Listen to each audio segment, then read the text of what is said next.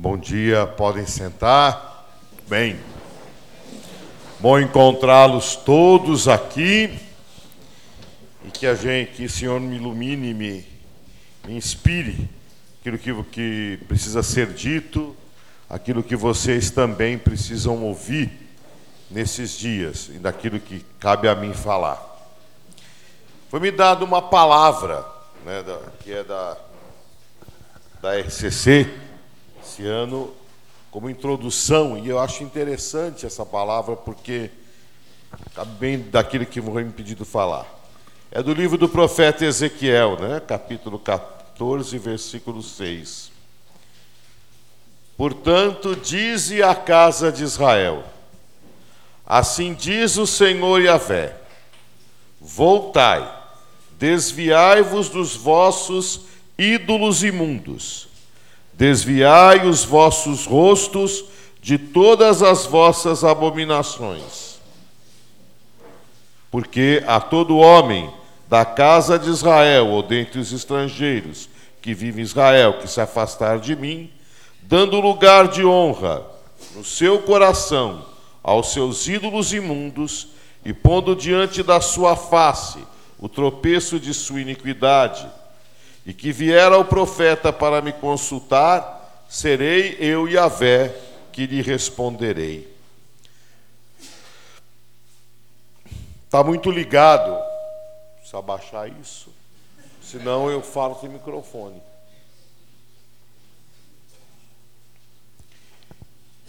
É,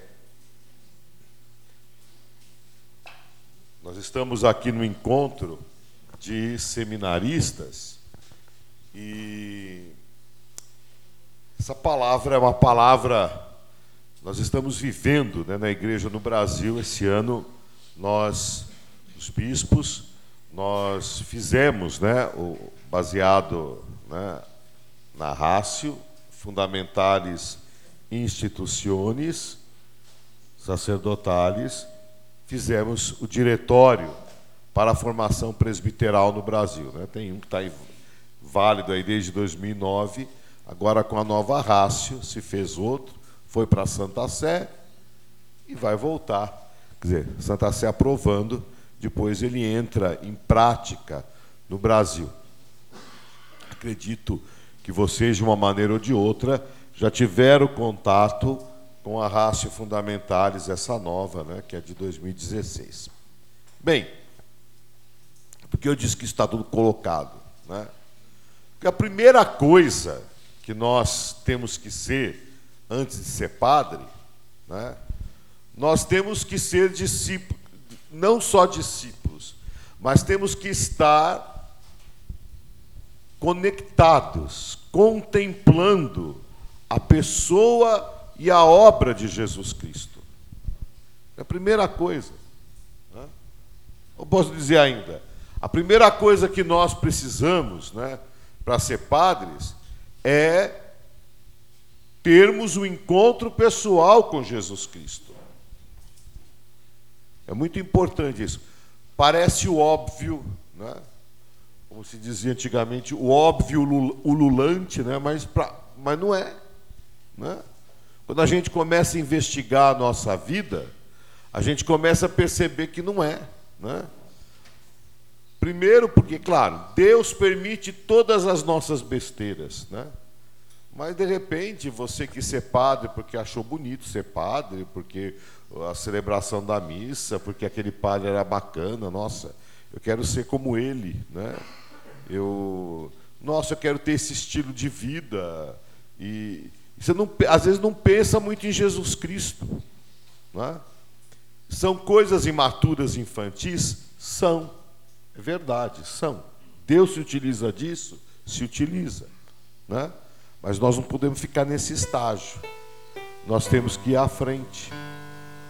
Então, por. O que, que, que, é isso? Ah. ah. foi o teclado? Eu não tinha visto teclado. É...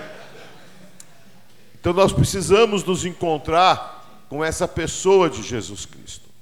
E aqui a palavra fala de uma coisa muito séria: o ídolo. Né? Se nós percorrermos de uma, de uma leitura, o Antigo Testamento, né, o Antigo Israel, nós vamos perceber que a luta de Deus com o seu povo é a luta contra os ídolos. O que, que é um ídolo? O ídolo é aquilo, o ídolo é aquilo que você coloca no lugar de Deus. Mas atenção. Por que, que eu, por que, que você colocamos no lugar de Deus um ídolo?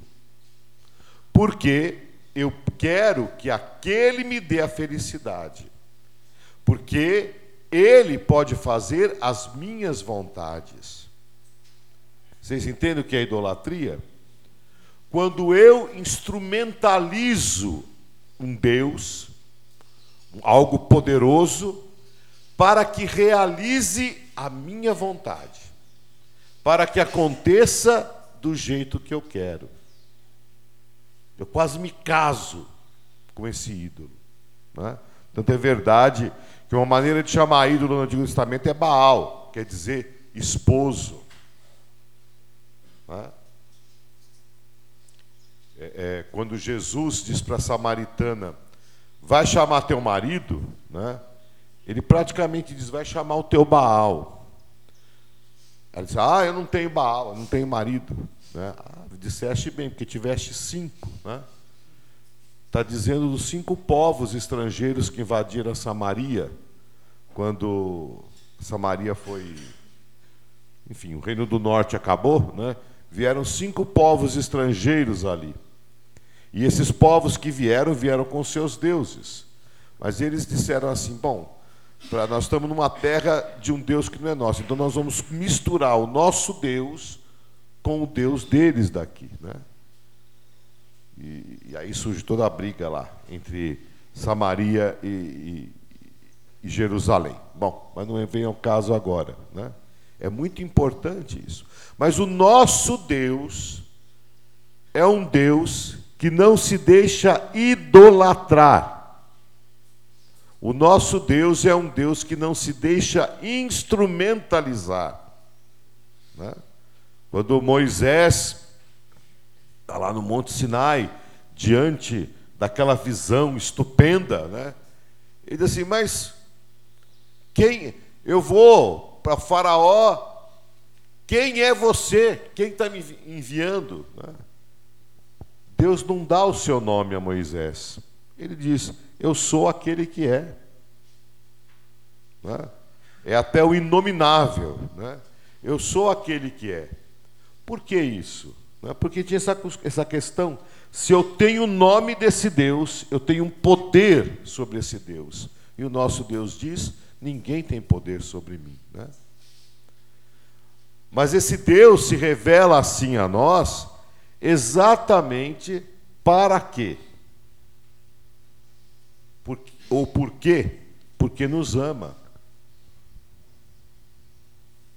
E no seu amor, ele nos conduz das mais variadas formas possíveis. Então, quando o profeta Ezequiel diz: renunciai aos vossos ídolos, abandonai tudo isso, né? o profeta está dizendo Está dizendo: olha, a desgraça que vocês estão vivendo é por causa da vossa idolatria. É? Todos vocês estudaram um pouco de história bíblica, sabe, o profeta Ezequiel, ele está pregando na época do exílio da Babilônia. É? Imagina o que aconteceu com Jerusalém, toda destruída, toda acabada, né? a ponto do povo, em algumas circunstâncias, dizer assim: o nosso Deus perdeu a guerra para os outros deuses. É uma, é, uma, é uma imagem terrível essa. Tal era a desolação. E exatamente no meio de tanta desgraça, no meio de tanta miséria, o povo ainda pensa que o outro Deus é mais poderoso e não olha para o seu Deus. É, é, é uma situação muito difícil. Né? Porém, na, na espiritualidade, no crescimento do povo de Israel, e, e exatamente nessa época do exílio da Babilônia, né, literariamente se concretizam os livros do Antigo Testamento, a Torá, aquela coisa toda. Né, né, né por esse tempo aí vai se concretizando né, o, o a, as redações finais desses livros, toda a teologia de Israel. Aparece então como saída diante dessa situação caótica o verdadeiro monoteísmo. Né? Por que, que eu estou explicando isso para vocês? Porque né, vocês devem saber, estão estudando, né? Israel, na sua origem, não era monoteísta, era enoteísta. Quer dizer isso? Né? Tem vários deuses, eu sei que tem, mas não me interessa, eu só tenho esse. Né?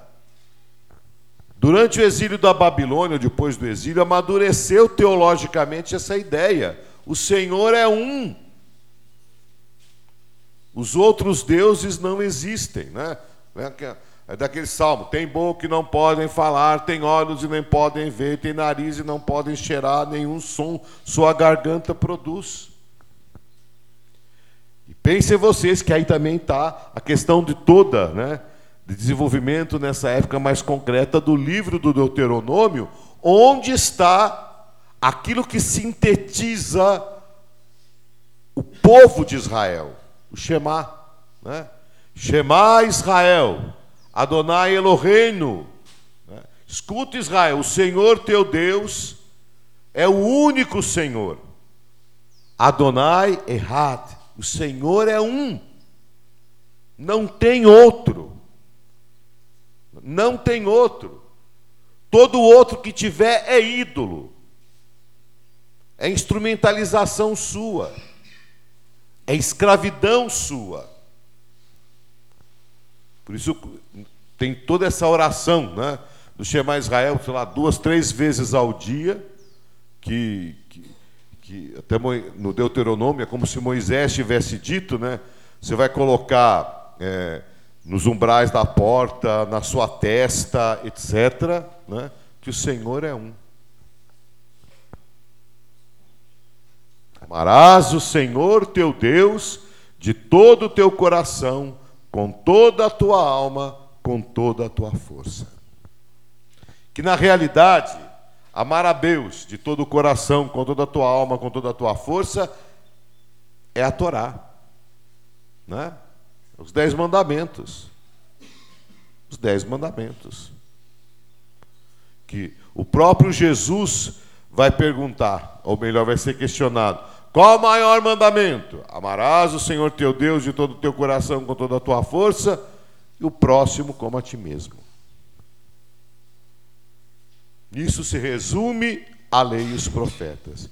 Isso está ligado exatamente ao credo de Israel, ao Shema, que Israel não viveu. Né? Chegou à maturidade teológica de conceber toda essa fórmula, né? mas não viveu.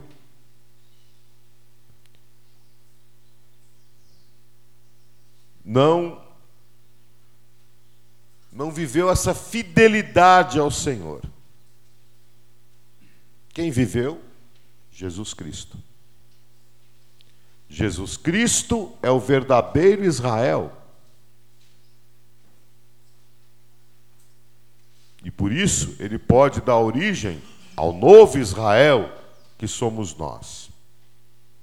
Por isso ele pode dar. Então, eu quero convidar vocês nesse momento meu aqui de reflexão a olharem para esse Jesus Cristo, o verdadeiro Israel, aquele que pode de verdade rezar e viver, ter vivido este credo de Israel.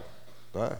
Escuta, Israel, o Senhor teu Deus é o único Senhor, o Senhor é um. Amarás o Senhor teu Deus de todo o teu coração, com toda a tua alma, com toda a tua força. E meus irmãos, esse Jesus Cristo, claro, verdadeiramente Deus, mas verdadeiramente homem verdadeiramente homem. Ele se encarnou. O que, que significa isso? Que ele se encarnou. É? Nós não somos hereges, né? nem daquelas heresias do, do, início do cristianismo, lá da época de São João, né? que a humanidade de Jesus era uma roupinha bonita que ele punha por cima da divindade dele, que escondia a divindade, ou que a humanidade de Jesus era uma falsa cor, e assim por diante. Não temos nenhuma dessas heresias. Nós acreditamos que Jesus é verdadeiramente homem e que, portanto, se encarnou nessa realidade, despojou-se da sua glória, glória que ele tinha desde toda a eternidade, e assumiu a condição humana.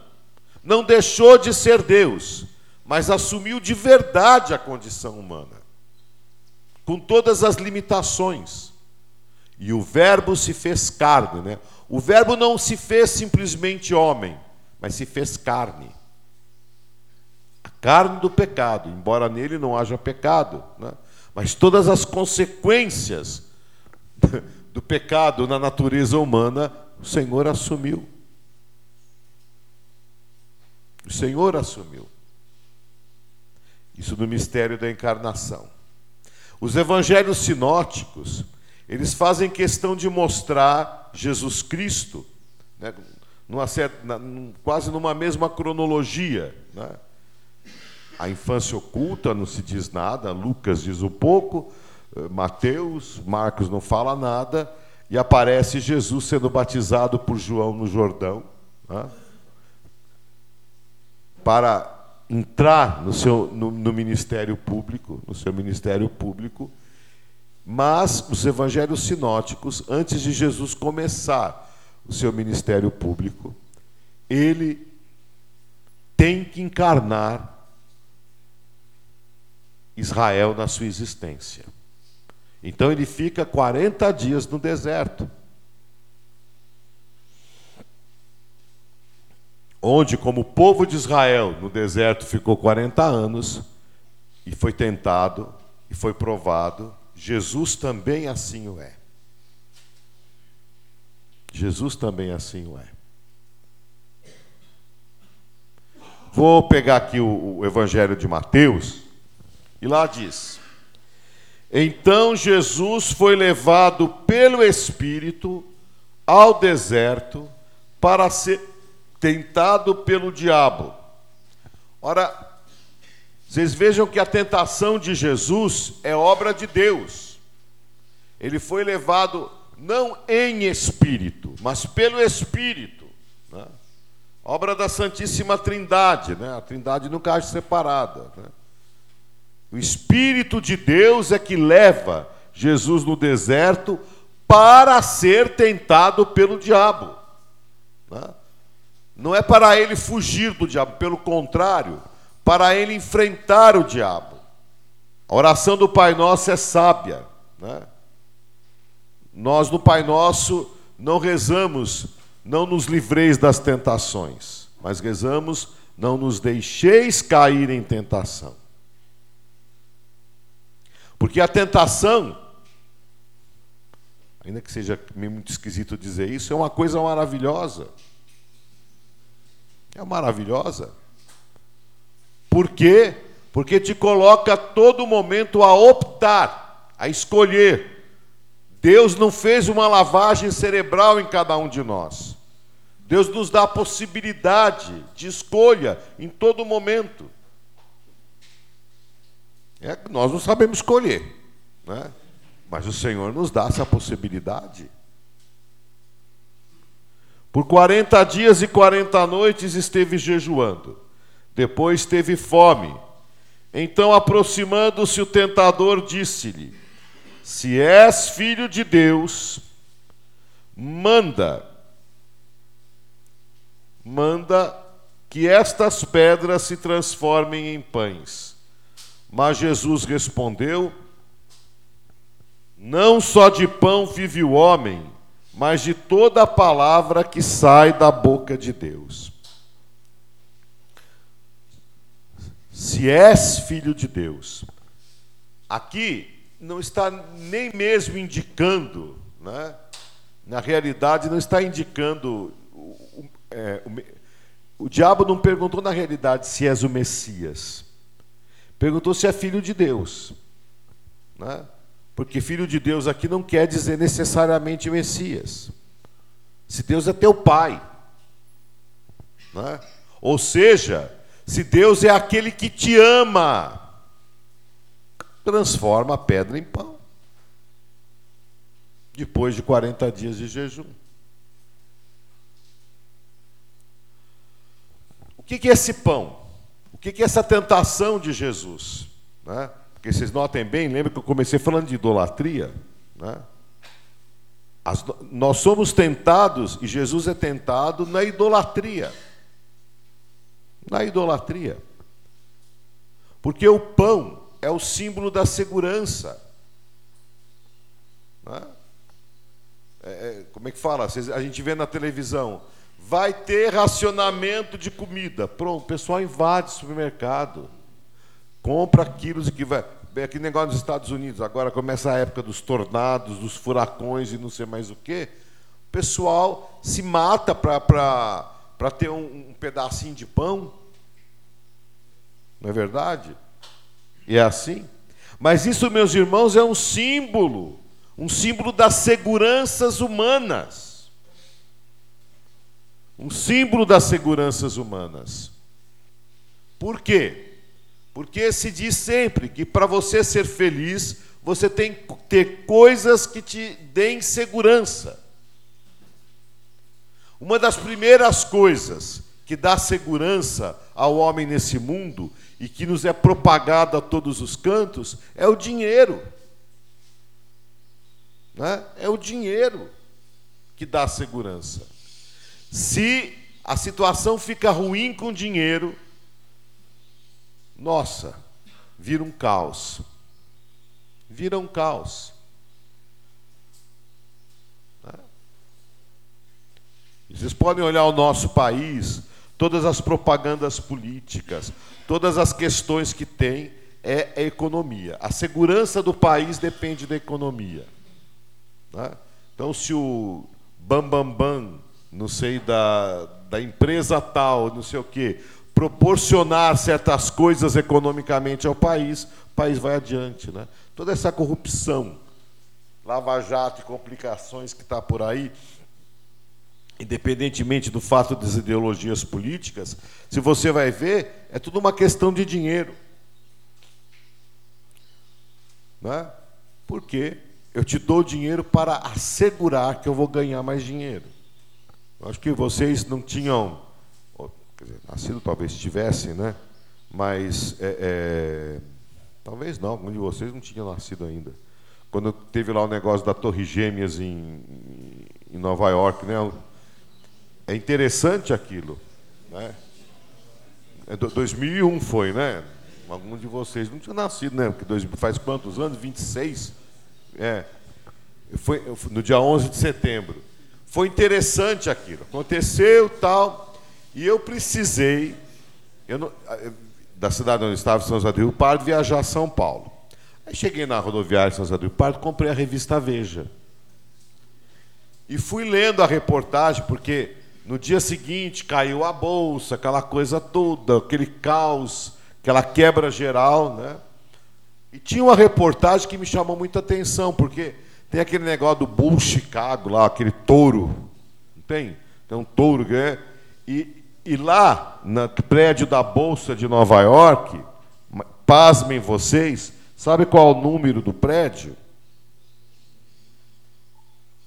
Sabe qual é o número daquele prédio? Não sei se mudaram.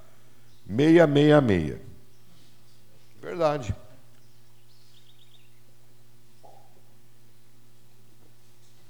Aí o pessoal, os, pessoal que trabalha na bolsa, que fica comprando aqueles negócios, estavam todos arrasados, né?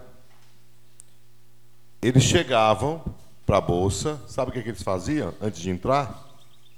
Passavam a mão no saco do, bo, do, do, do boi lá para dar sorte. Verdade. Estou brincando, não. Estava na reportagem na revista Veja. imediatamente me veio uma imagem. Né? A imagem do povo de Deus no Sinai. Moisés demora, demora, demora. Não, vão pegar ouro, vão fazer um Deus para nós. E fazem o quê? Um bezerro de ouro. Por que um bezerro? Primeiro, porque o bezerro é símbolo da força. Segundo, da fertilidade.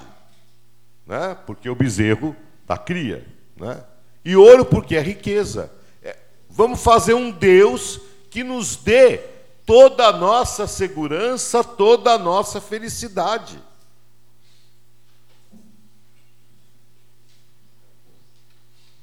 E assim, né, você começa a pensar aí, onde você busca a tua segurança? Bom, no dinheiro, nos bens, nos afetos, né? nos afetos. Eu não sei, eu vou dando aqui um, uns exemplos para vocês, né? Às vezes você não diz a verdade a um amigo, você não toma uma atitude correta que você tem que tomar, por quê? Para não perder a amizade. Você faz coisa errada, peca, porque você não quer perder a amizade. Você depende afetivamente do outro, você idolatra o outro. Né? Talvez alguns de vocês tenham até eh, demorado para sair de casa para entrar no seminário, porque o pai, a mãe não queria, porque eu ficar triste, porque não sei o que, não sei mais o que, não sei mais o que. Nós temos Muitas vezes buscamos as nossas seguranças afetivas. Dizendo, ah, mas se aquela pessoa não gostar mais de mim, né? Porque nós muitas vezes, aliás, somos educados, além de sermos educados na vida inteira para ter dinheiro, para ter dinheiro, para ter dinheiro, né? Nós também somos educados desde criança a sermos de maneira que os outros gostem de nós, a buscarmos o afeto dos outros. Né?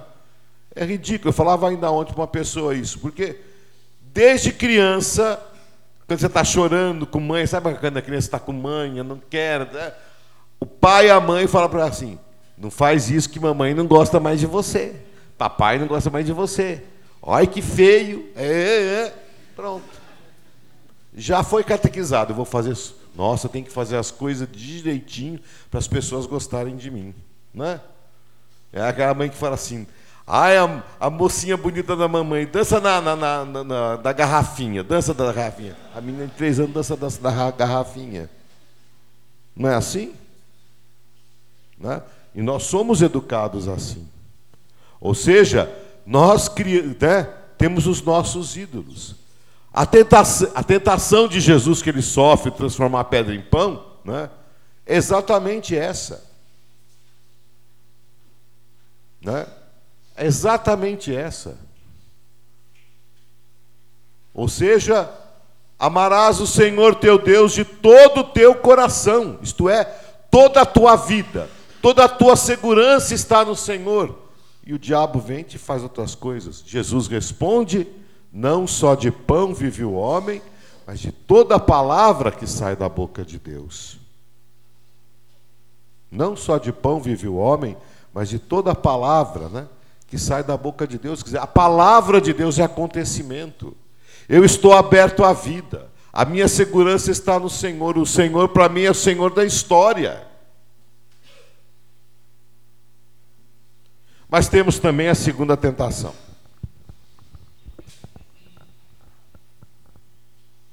Então o diabo o levou à cidade santa e o colocou sobre o pináculo do templo e disse-lhe: Se és filho de Deus, atira-te para baixo, porque está escrito: Ele dará ordem a seus anjos a teu respeito, e eles te tomarão pelas mãos para que não tropeces em nenhuma pedra. Respondeu-lhe também Jesus: Também está escrito: Não tentarás ao Senhor teu Deus. O que, que o diabo do fundo está dizendo para Jesus? Olha, tá bom, né? não só de pão vive o homem, então você é filho de Deus. Mas olha o que, que teu pai faz. Olha a história que ele colocou para você. Pobre, Nazaré, né? Galileia, periferia da periferia. Né? Você não estudou em escola rabi. Como é que as pessoas vão acreditar em você? Faça cumprir a palavra, uma palavra assim estrondosa, como essa do Salmo 90, né? se joga do pináculo do templo, e quando o povo vê que os anjos vieram, né, vai se cumprir a palavra e todo mundo vai acreditar em você. Você não precisa ir pelo caminho da cruz, esse negócio de ser rejeitado. Precisa. Né? Para que sofrer? Para que complicar você pode fazer um atalho, um caminho melhor? Né? A, quer dizer, esse, o teu pai não pensou direito nas coisas. Ou seja, não aceite a tua história. Né? Ela é absurda. É um Deus que não te ama. É um pai que não te ama. O povo de Israel vivia no deserto, né, murmurando contra Moisés, contra Arão, contra não sei o quê. Diz assim: Moisés, mas que doideira! Por que, que você trouxe a gente para esse deserto? Né? Aqui não tem carne, aqui não tem pão. Ai, que saudade das panelas de cebola do Egito. Né? Ai, que saudade das cebolas do Egito. Era melhor ter ficado escravo do que estar tá aqui livre e não ter o que comer. Não aceita essa história que Deus é esse. Que lógica que tem esse Deus. Sabe o que se chama isso? Tentar a Deus. Né? Tentar a Deus significa que você se revolta com a tua história diante de Deus. Você diz para Deus: Deus, você é burro, você não sabe o que você faz. Né? Não sabe. Não sabe. Você não aceita a sua própria história. Né?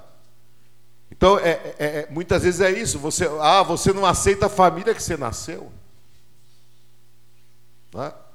Porque você é, Sei, teus pais se separaram, teus pais vivem brigando, aconteceu desgraça um, desgraça dois, desgraça três na tua família, então você não concorda com a tua família, não sei mais o quê, né? Tem até seminarista que prefere sair de casa para não ficar com a família.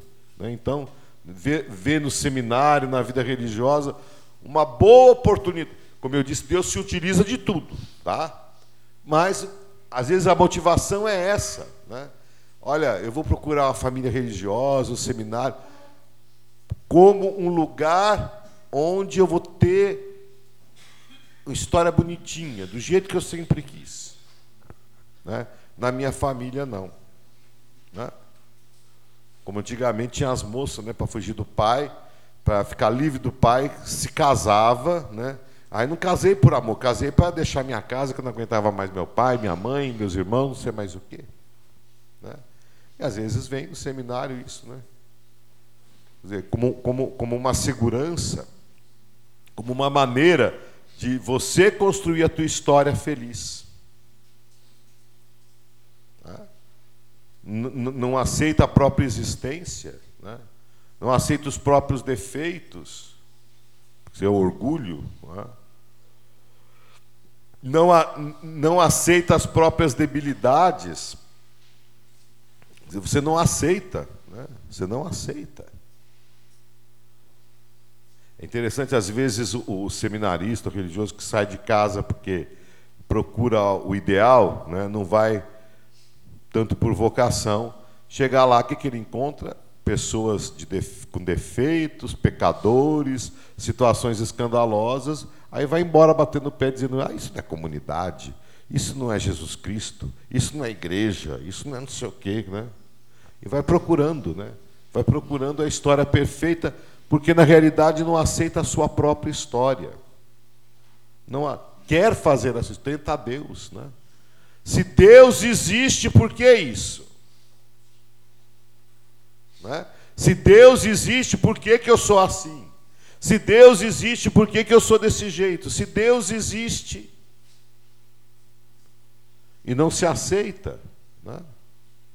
E aí, claro, quando você não se aceita, né, e você quer ser feliz, você procura felicidade, né? procura prazeres. Né?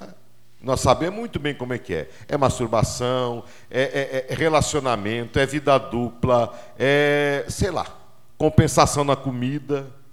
Né? Come, come, come, come. Fulano entrou no seminário, engordou 10 quilos no ano.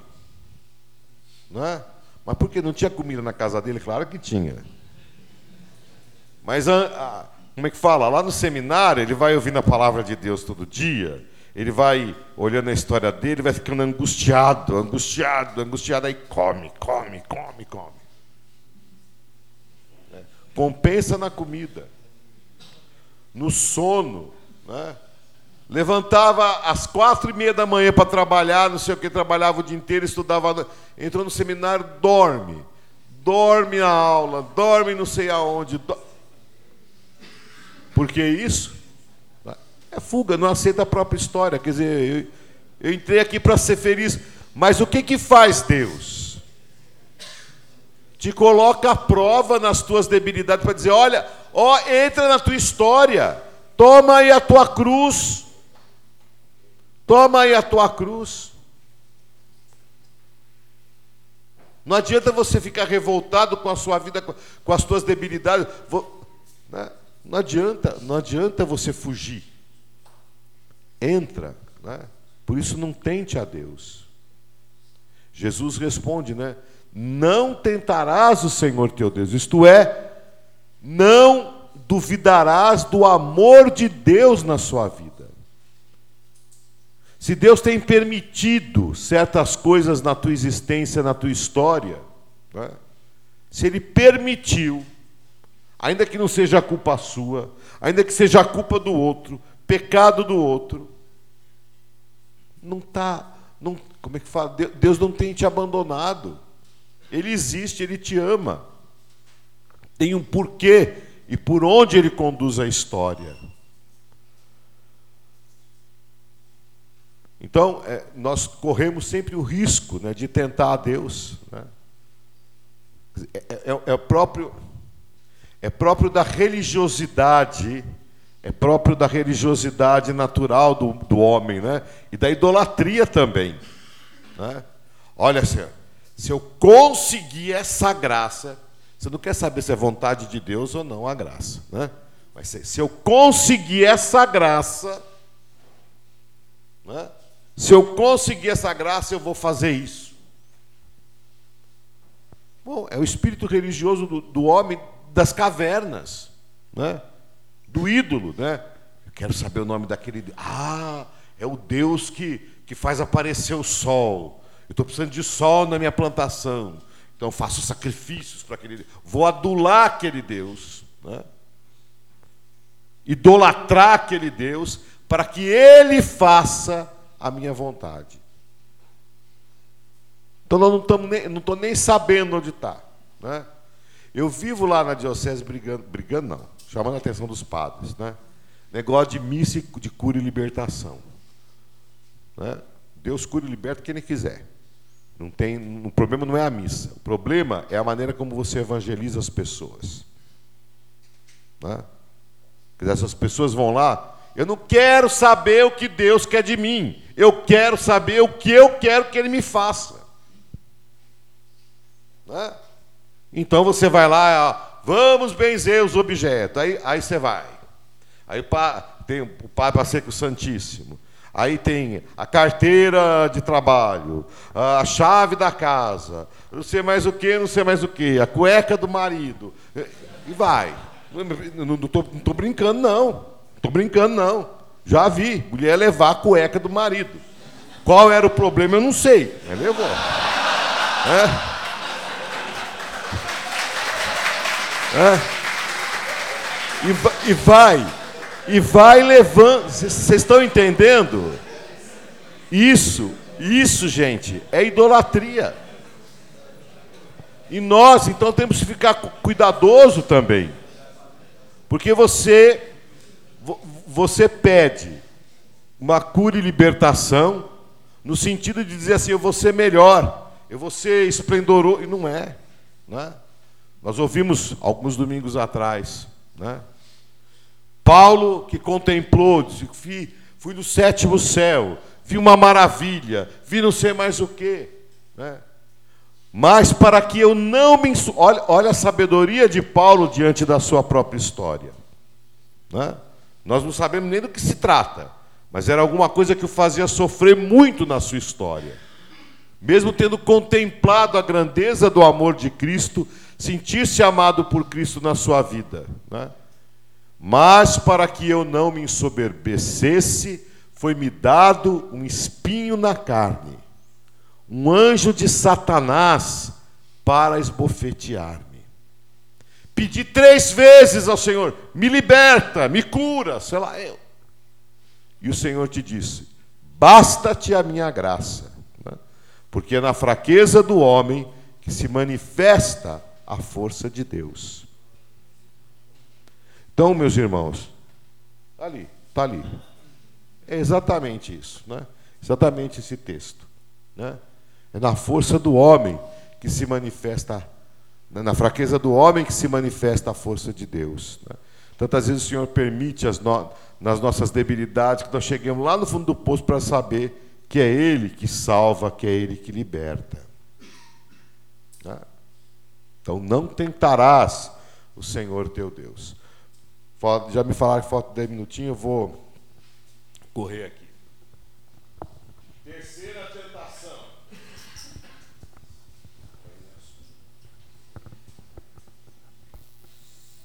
Tornou o diabo a levá-lo para um monte muito alto e mostrou-lhe os reinos do mundo com o seu esplendor e disse-lhe: Tudo isto te darei se prostrado me adorares. Aí Jesus lhe disse: Vai-te, Satanás, porque está escrito: Adorarás os...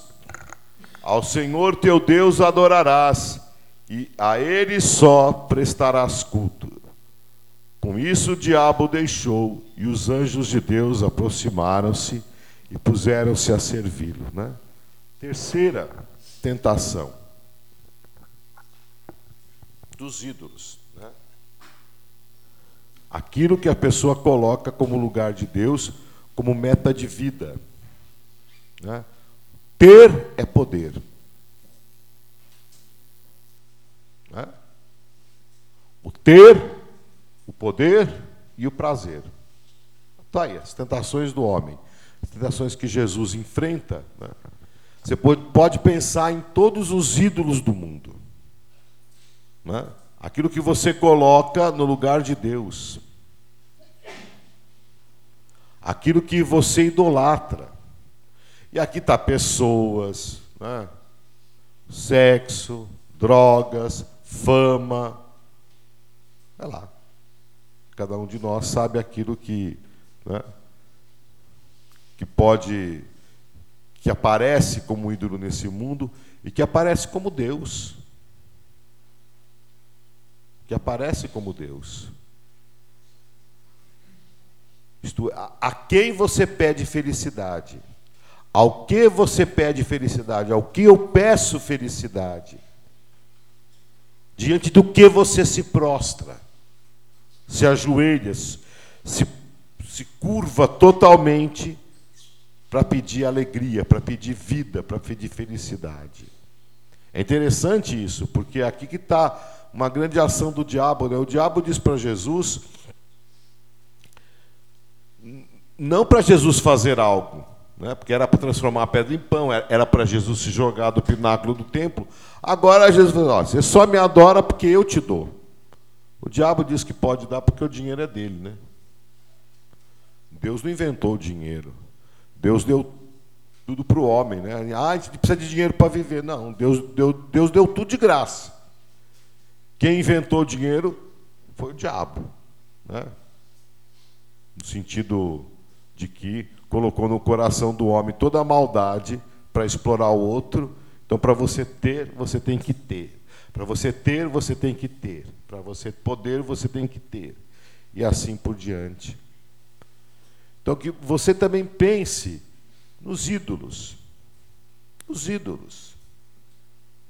Né?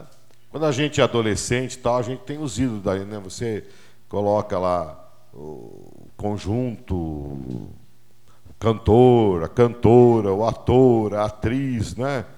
Mundo, todos nós temos isso, né? Aliás, não, é, não sei se é só na adolescência, né? Vai ver que algum quarto seminarista tem algumas coisas lá, né? Também, algum. Bom. Mas é, eu quero dizer nesse sentido, né? Onde você coloca né, a tua existência. A tua, não, é, aqui não é só segurança, né? Ao que você devota a sua vida.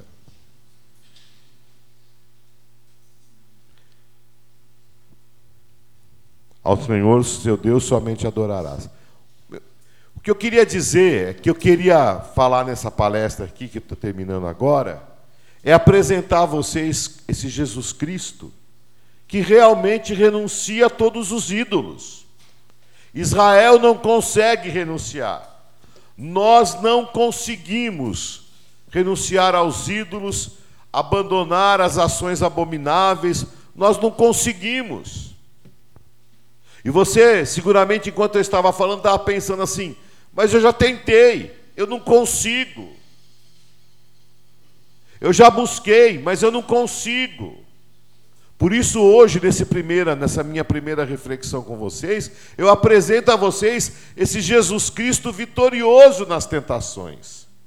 Mas não é para que você, não é para que nós, atenção no que eu vou dizer, não é para que nós imitemos Jesus Cristo, porque nos é impossível.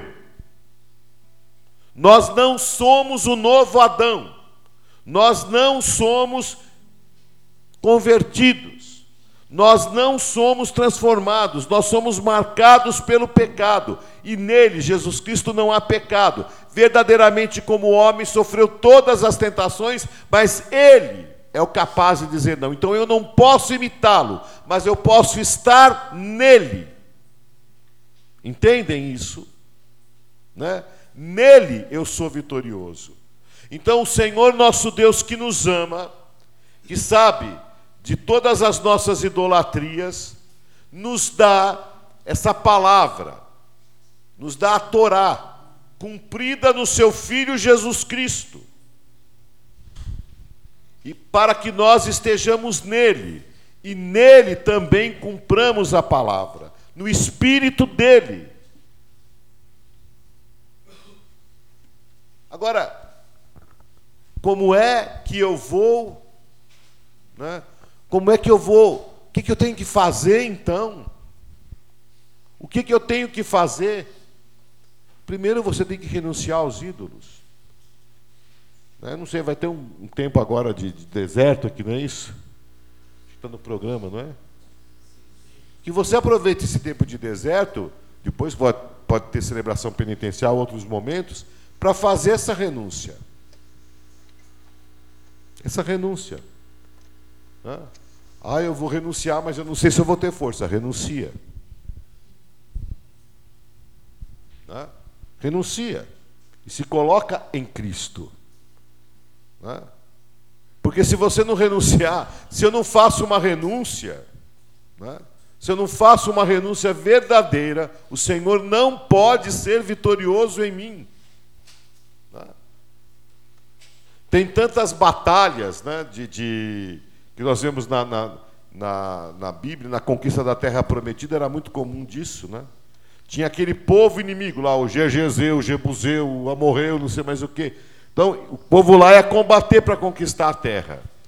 Então, tudo tinha que ser votado ao anátema. Nada desse povo que tem um Deus falso vocês vão pegar, vão, ficar. Nossa, mas isso daqui é de ouro, imagina que eu vou tacar fogo nisso. Pss, guardava, perdia a batalha. Por que perdeu a batalha? Vocês não eh, destroçaram o inimigo? Fomos, fizemos. Mas alguém ficou com um negocinho. Né? Alguém não renunciou a tudo. Então, renuncia. Faça uma renúncia no seu coração. Aquilo que você tem como ídolo hoje. Seja na tentação do pão, na tentação de não aceitar a sua vida, na tentação dos ídolos. Né? E vá dizendo, né? O Senhor é um. O Senhor é, é um. O Senhor é o Senhor. O Senhor é nosso Deus, o Senhor é um. Então Jesus viveu plenamente, né? Olhe para esse Jesus Cristo que viveu plenamente essa Torá. Amou o Senhor Deus de todo o coração, tanto que uma lança lhe transpassou o lado. Amou o Senhor teu Deus com toda com toda a sua alma, com toda a sua história, com toda a sua história. É? Tanto que lhe foi colocado uma coroa de espinhos na cabeça. Amou a Deus com toda a sua força, né? com toda a sua força, e onde se expressa a força do homem nos braços, os seus braços foram pregados numa cruz. Então Jesus vive isso. Né? Então eu quero que vocês, nesse momento, contemplem, olhem para esse Senhor que vence e que nos ajuda e nos ensina e nos dá força para que realmente renunciemos aos ídolos e nos coloquemos diante dele e nos encontremos com ele. Então, que seja para todos vocês né, um momento de encontro com Jesus Cristo.